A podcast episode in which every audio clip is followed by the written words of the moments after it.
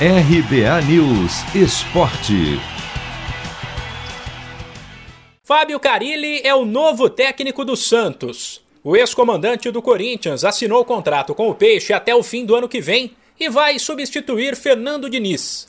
Carilli estava desempregado desde o fim de agosto, quando foi demitido do Al Ittihad da Arábia Saudita.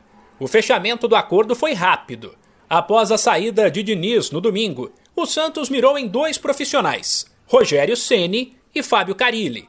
A consulta ao ex-goleiro não andou e o Peixe focou as energias totalmente em Carilli. Primeiro na negociação com o agente dele, Paulo Pitombeira, já na segunda-feira, depois com o próprio treinador, que estava fora do país e chegou na última terça.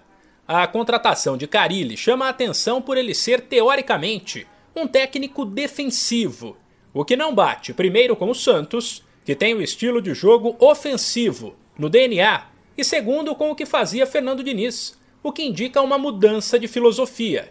Há quem defenda que, pelo fato de o atual time do Peixe ser jovem e viver um momento complicado, é preciso alguém que feche a casinha, como se diz na gíria do futebol, para diminuir os riscos.